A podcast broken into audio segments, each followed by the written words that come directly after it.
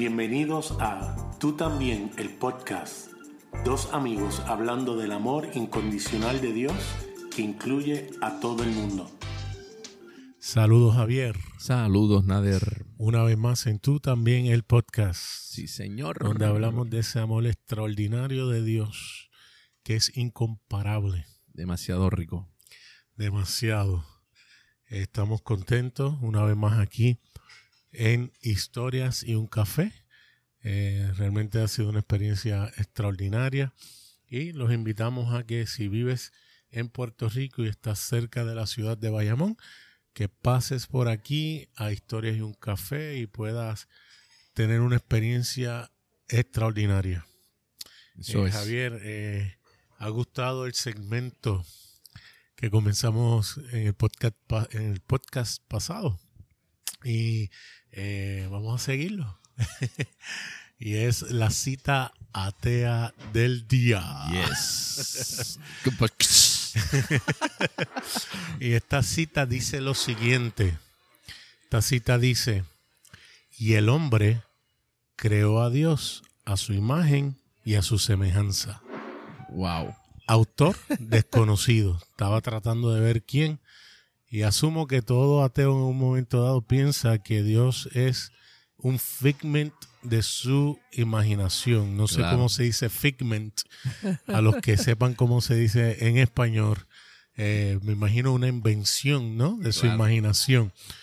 Y es interesante porque, eh, pues, se establece que para poder explicar las cosas que ocurrían y los desastres que pasaban y los los diluvios y, las inundaciones, pues eh, crearon una, un ser que de acuerdo a cómo uno se comporte y si uno eh, se porta bien en la sociedad y me imagino que eh, no hace mal a su prójimo, pues entonces esas cosas no van a ocurrir. Y viceversa, si hace las cosas bien y, y tratas a la gente bien y no te comes a tu prójimo, como a lo mejor pasaba eh, al principio de, eh, muchas culturas y, pueblos y tribus, pues entonces eh, la, cosecha iba a prosperar y iba a haber abundancia y, eso, es básicamente lo que establecen los ateos. Ciertamente el ser humano ha creado a un Dios como tú dices, que dependiendo de las acciones que uno haga o deje de ser, así ese Dios es como va a funcionar. Y vemos que a través de la historia ha sido así. Y todas las religiones tienen, tienen eso en común.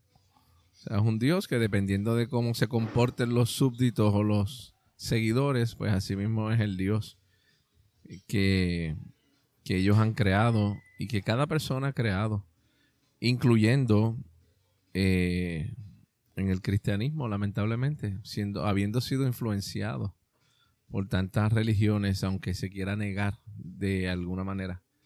Pero la realidad es que eso mismo es lo que se predica semana tras semana. Sabemos que la salvación no es por obras, pero la gente está haciendo obras para que Dios los bendiga.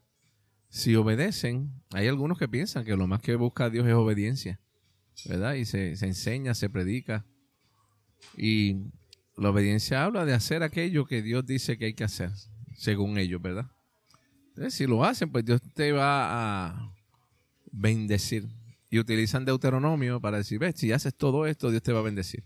Y si no lo haces, mira todo lo malo que te va a pasar. Y Dios no es así. Ese Dios no existe. Y nos reafirmamos en el hecho de que nosotros no creemos que ese Dios es real. Es una invención del ser humano. Aleluya. Así es. Eh, eh, tú decir que es un Dios bueno, que nos ama no importa qué, que lo que busca es que nosotros entremos en esa relación de amor con Él, pues es, es inverosímil para muchas personas. Claro. Un Dios que las consecuencias de las cosas que ocurren no tienen nada que ver con Él, sino de un sistema natural que ha sido puesto en, en movimiento y que va a afectar tanto a los que creen como a los que no creen. Y ese amor, Nader, ese amor es tan tremendo que respeta aún aquellos que no lo creen. Respeta el poder decisional del ser humano, aun cuando esas decisiones vayan en contra del carácter, la esencia, la naturaleza misma de Dios. Pero ese amor es tan maravilloso que nos permite decidir aún en contra de lo que Dios quisiera realmente.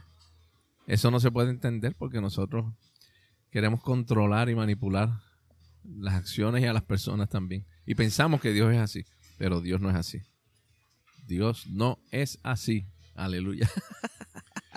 eso me trae a lo próximo que quiero compartir antes de empezar eh, o dar seguimiento a la serie que estamos haciendo acerca de eh, lo que es la esencia del carácter de Dios en la persona de Jesucristo, ¿no?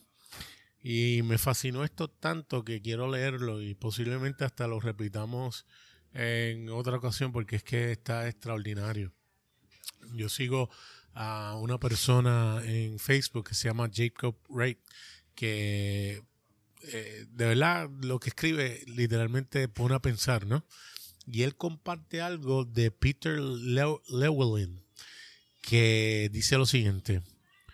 Un amigo mío fue ordenado obispo en la iglesia anglicana, en la catedral de Goulburn, cerca de Canberra, Australia. Se le pidió a su amigo el arzobispo de Nueva Zelanda que viniera y predicara el sermón.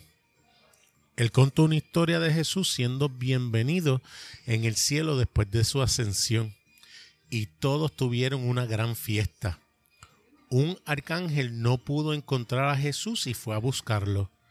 Jesús estaba inclinado sobre la barandilla de la veranda, mirando la distancia. El arcángel le preguntó qué estaba haciendo. Jesús respondió, esperando a Judas.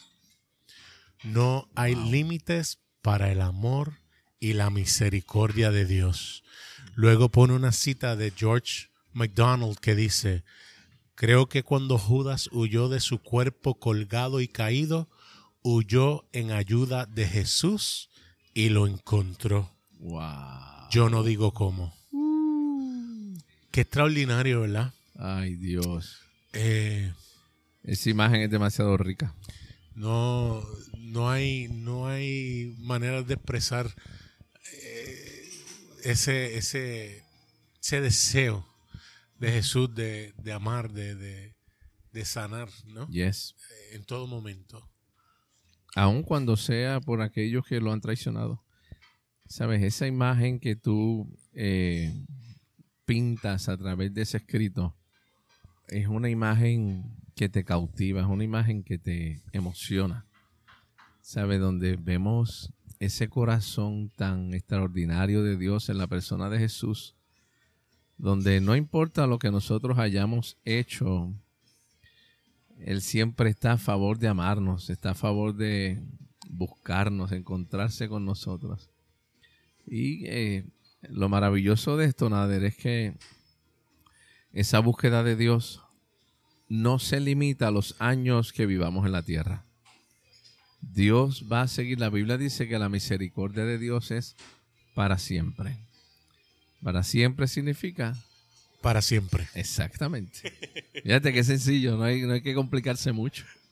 Quiere decir que aun cuando en 50, 60, 70, 80, 100 años que se vivan aquí en la Tierra, haya personas que no hayan encontrado, participado, experimentado ese amor maravilloso de Dios, Dios no tiene prisa. Él dice, tranquilo, ya saliste del ámbito terrenal, relax. Tenemos toda una eternidad para yo seguir amándote y voy a estar como Jesús en la baranda esperando a Judas. Voy a estar ahí amándote hasta que tú puedas decir, ok, aquí estoy Dios, lo recibo con todo mi corazón. Ay Dios, qué rico. Wow, extraordinario. Y así mismo es que vemos el corazón de Jesús en lo que vamos a ver en esta mañana. Eso es. La experiencia de la experiencia de Jesús dándole de comer. Oh, yes. A todos los que estaban allí escuchándolo, ¿verdad? Vamos a seguir hablando de las señales en Juan. Yes. Vimos primero a un Jesús que transforma el agua en vino. Él tiene el poder de transformar, que se preocupa por las personas a tal extremo que no quiere que sean avergonzadas y va a favor de ellos para que puedan eh, estar bien y sentirse bien y, y poder seguir, ¿verdad? Su día a día. Luego vemos un Dios que llega hasta las personas que la gente menos espera, porque llegó a un familiar de la realeza y con una palabra pudo hacer un cambio extraordinario en la vida de esa familia. Después vimos a Jesús que sanó a un hombre que estaba enfermo por 38 años. Y le dijo, coge todo lo que tienes, tu casa, tu cama, múdate, que ya este no es el lugar para ti. Wow. Y ahora vamos a tener a Jesús dándole de comer a una multitud en medio de del campo. Gloria al Señor. Jesús se va a presentar como la provisión de Dios para nosotros. Ese es Dios. Él va, él sabe y conoce nuestra necesidad. Por eso el salmista decía, antes que nosotros tengamos la palabra en nuestra boca, Él ya la sabe, Él ya la sabe. Y Él eh, nos han enseñado que Él nos provee. Pero la realidad es que no es solamente que Él nos provee. Y obviamente se utiliza la experiencia de Abraham con Isaac, ¿verdad? Cuando por primera vez se presenta a Jehová como Jehová Jireh y se ha traducido como Jehová el proveedor. La, la expresión Jehová Jireh realmente se debe traducir como Jehová es la provisión. Él mismo se provee a él mismo. ¿Sabe? Eh, no es algo que Él nos da, es que Él mismo se da para satisfacer nuestra necesidad. Y cuando vamos a Juan capítulo 6 y vemos la experiencia donde están a orillas del mar de Galilea, que Juan hace la aclaración y dice, ese mar es el mismo que el mar de Tiberias, que después más adelante vamos a hablar qué significa eso, pero están en el campo y hay una multitud siguiendo a Jesús y esta multitud se estaba haciendo tarde mientras Jesús enseñaba. Y los discípulos le dicen a Jesús, Jesús se está haciendo tarde, ¿por qué no los envías a su casa para que puedan llegar y comer? Y Jesús les dice, no, em, ¿qué tú crees si le decimos que se queden y le damos de comer nosotros? ¿Sabes? Y dice Juan que le dice esto a Felipe para probarlo, porque él sabía lo que iba a hacer. ¿Con qué vamos a darle de comer a esta gente? Este, ahí vemos el sentido del humor de Jesús también. Él sabía lo que estaba a punto de hacer. Entonces viene Andrés corriendo.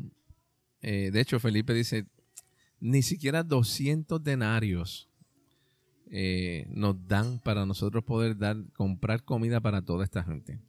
Claro, los cálculos que se hacen en ese tiempo dice que habían alrededor de 5.000 hombres, sin contar mujeres y niños.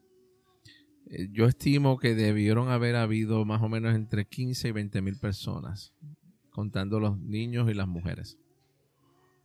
200 denarios. Un denario era el pago de un día de trabajo para cualquier empleado en ese tiempo. Cuando nosotros lo traemos al día nuestro. Estamos hablando más o menos de 12 mil dólares en el año si tomamos en cuenta el salario mínimo federal que tenemos aquí en Puerto Rico y que aplica en los Estados Unidos y aquí también más o menos 12 mil dólares. Y Jesús dice, 12 mil dólares no dan para darle de comer a toda esta gente. Quiere decir que estamos hablando de que había mucha gente. y eso no es posible. Pero él sabía lo que iba a hacer. Y estaba eh, a punto de manifestar por medio de lo que iba a hacer. Estaba a punto de manifestar lo que él iba a hacer por la humanidad. De una manera extraordinaria.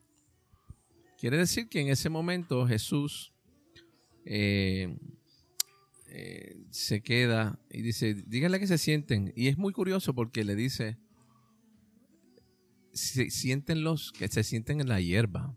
Porque yo no sé. Pero esta experiencia está en los cuatro evangelios, una de las pocas experiencias que está en los cuatro evangelios. Y todos dicen lo mismo. Se sentaron en la hierba. Pues, y algunos evangelistas, entre Mateo, Marcos, Lucas, entre ellos tres, pues hablan de que los dividieron en grupos de 50, en grupos de 100, ¿verdad? Se vino Andrés corriendo y dice, tenemos un niño que tiene cinco panes y dos peces. Claro, pero ¿qué es eso para tanta gente? Nada. Pero aún así Jesús dice que tomó los cinco panes y los dos peces. Y en ese momento dice que le dio gracias al Señor. No oró para multiplicar, no dijo Señor. No declaró, no hizo un decreto. nada que ver, nada que ver. Tú sabes, no tuvo que proclamar, ni declarar, ni afirmar, ni nada de eso. Esas fórmulas no aplican con Dios ni con Jesús. Dice que él le dio gracias al Padre. Es como vamos a ver en la última de las señales que de la habla de la resurrección de Lázaro. ¿Sabes? En esa última señal es lo mismo. Jesús sencillamente dice, Padre, tú sabes que tú siempre me has escuchado. Y lo que estoy diciendo ahora lo digo por, por ellos que están aquí, no por mí.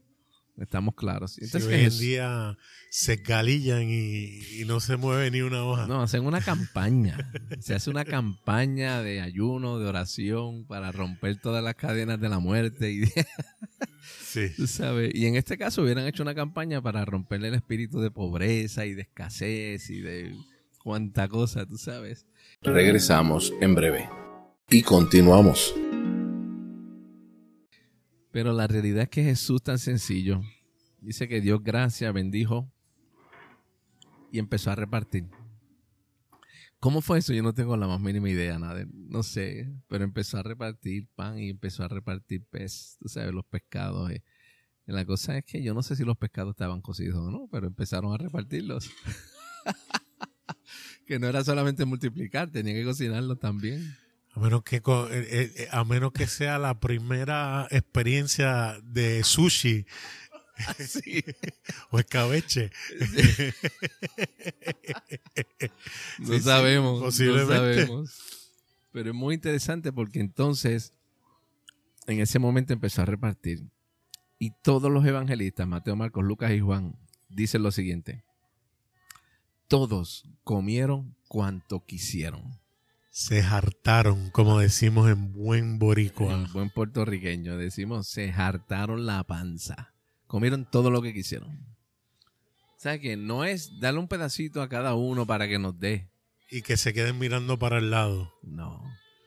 Comieron hasta que se saciaron completamente. Y dice que todos, todos, todos comieron cuanto quisieron. Eso estaba hablando de la realidad de Cristo para la humanidad. El que sacia nuestras vidas. Sacia a todo el mundo mm. cuanto quiera. Extraordinario. Ay, Dios mío, dime que ese Dios no está tremendo. Ahora puedo entender el salmista cuando dijo, si el Señor es mi pastor, tengo todo cuanto necesito. Eso es. Nada me faltará. Nada. ¿Sabes? Dios es el todo de nuestra vida. Así que le dio de comer a todos cuanto quisieron. Gloria al Señor. Y dice que sobraron al final 12 canastas de panes y peces. 12 canastas. El tamaño de las canastas yo las desconozco. La escritura no dice. Pero sobraron 12. Y yo creo con todo mi corazón que fueron grandes las canastas que sobraron. Y es maravilloso porque Asimismo es lo que dice en Efesios capítulo 3. Cuando dice, Pablo estaba diciendo, escribiéndole a los Efesios, y le dice que nuestro Dios tiene la capacidad de darnos mucho más de lo que nosotros podemos entender o pedir o, imaginarnos. O imaginarnos, es mucho más. O sea, la realidad de nuestro Dios, Nader, es tan inimaginable es demasiado grande. Por eso para mí me causa dolor cuando las personas conciben un Dios chiquito que se limita a las cosas de aquí de la tierra. Sabes que, que tiene una agenda en contra de los pecadores, que quiere acabar con eso porque Él es justo. Sabes, Dios es mucho más que eso. Él, es, él mismo se dio a Él para suplir toda la necesidad nuestra. Él es nuestra provisión. Gloria a Dios. Y lo hemos dicho vez tras vez, el pecado de la iglesia no es subestimarlo, es menospreciarlo, Claro. es, eh, eh, Si es subestimarlo. es subestimarlo, Sí, correcto, no sobreestimarlo. Exacto. Eh, la iglesia subestima el poder, el, La persona de la Dios. persona de Sí. Dios. O sea, eh, la iglesia no ha podido comprender que hay un Dios así de bueno. Un Dios así de grande. Un Dios con un corazón que siempre está a favor del ser humano. Siempre.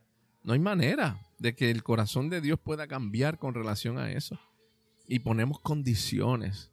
Ponemos condiciones porque nosotros los seres humanos le ponemos condiciones a otros. Y pensamos que Dios es así.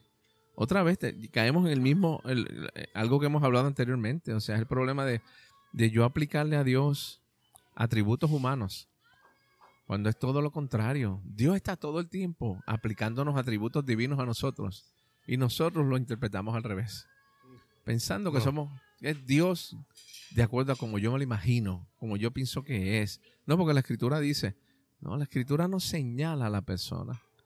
Y la persona, lo que tenemos que ver es quién es Dios. Y esa provisión fue dada a todos los que estaban ahí sin Todos. condición alguna de la persona, sin, sin preguntar quién era, sus gustos, sus acciones, nada. ¿Cuántos creen en a Jesús? todos por igual. A nadie le preguntaron cuántos creen en Jesús. Lo que pasa es que nosotros condicionamos cuando nos enteramos de las cosas, porque también mientras esté callado, pues no hay problema. Exactamente. De la que nos enteramos, oh, hay una situación aquí porque ya lo sé y no puedo, eh, no puedo mapuchar Sí. el pecado, tú sabes. Ponemos Eh, condiciones. Ponemos condiciones. Y Pero él no puso ninguna y, y satisfizo la necesidad de todos en aquel momento de poder tener alimento y poder saciar su hambre. Él Jesús- es quien sacia nuestra hambre. Mira, nada, Jesús pudo haber dicho, ¿cuántos creen en mí? Los que no creen no van a participar de esto. No hay nada para Tienen que levantar la mano, pasar al frente, hacer profesión de fe para entonces yo darle de comer. Para nada.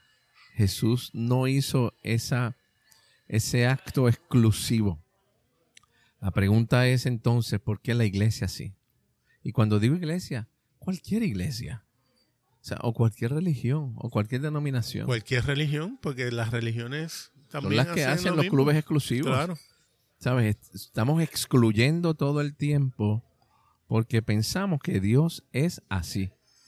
Y pensamos que nosotros somos los únicos que tenemos la verdad única de Dios. No, yo la tengo. Los musulmanes no la tienen. O los ateos no la tienen. O los testigos de Jehová no la tienen. O cualquier otra. Los budistas no la tienen. No. Sabes, todos estamos incluidos en ese amor, en esa provisión de Dios hacia el ser humano. Porque Dios, todo, cuando nosotros vemos los actos de Jesús, ahora que estamos viendo a Jesús en, en el Evangelio de Juan, en ningún momento Él puso condiciones. En- en- dentro de lo que hemos compartido en las últimas semanas, para el, el agua en vino, Él puso condición. No. Ninguna. Para el hijo del oficial real, tampoco. Él le dijo, bueno, ¿tú crees en mí? No, no le preguntó si creía o no. Cuando fue el paralítico, le dijo, ¿tú crees en mí? Tampoco. De hecho, lo sanó y el paralítico ni sabía quién era. ¿Quién es el que te sanó? Yo no tengo idea, pero me sanó. Tú sabes. Entonces ahora, para darle de comer, sencillamente él no dice, ok, ¿cuántos de ustedes creen? No, ninguna condición. ¿Por qué entonces tenemos que ponerle condiciones. La salvación, Dios no nos preguntó. A mí me gusta como tú lo, explicas, porque tú hablas de la experiencia de Adán. Dios nunca nos preguntó, o Adán nunca nos preguntó, ¿creen en lo que yo hice? O en, mi participación con el pecado, ¿ustedes lo aceptan o no lo aceptan? ¿Lo creen o no lo creen? No. Sencillamente pasó y fuimos participantes en Adán, ¿me entiendes? Y para nada nos preguntaron. Y lo que hizo Dios por medio de Cristo para hacer nuestra provisión, tampoco nos preguntó, ni nos va a preguntar. ¿Sabes? ¿Por qué tenemos que poner tanto, tanta traba, tanta limitación para que los seres humanos puedan ser bendecidos, amados por Dios de manera incondicional? Eso es algo que la gente no puede entender. ¿Sabes? Cuando Jesús dijo en Lucas 4, que lo compartí contigo ahorita, antes de empezar a grabar, en Lucas 4, cuando él dice, mira, este, el Espíritu del Señor está sobre mí, por cuanto me ha ungido el Señor para anunciar las buenas nuevas y sanar y libertar, y ¿verdad? Empezó a decir. Y en ese momento Jesús no dijo, ok, yo vine a libertar a los que creen en mí, o yo vine a libertar a los que van a ser cristianos, o yo vine a libertar a los que van a la iglesia, yo vine a libertar a los que... a los este, escogidos. A los escogidos, a los elegidos. No, dice, esto es para todos. Y eso le duele. A los religiosos le duele. Porque a ellos no les gusta incluir a todo el mundo. Nosotros somos los que hacemos esas diferencias. Pero Dios no. Aleluya, ese es nuestro Dios. Nos puedes escuchar a través de Apple Podcast, Google Podcast, Anchor.fm o donde quiera que escuches tus podcasts. También nos pueden escribir a tú también el podcast gmail.com o me consiguen en Facebook Nader Manastra Díaz o a mí a través de Facebook Javier en él. Hasta, la próxima.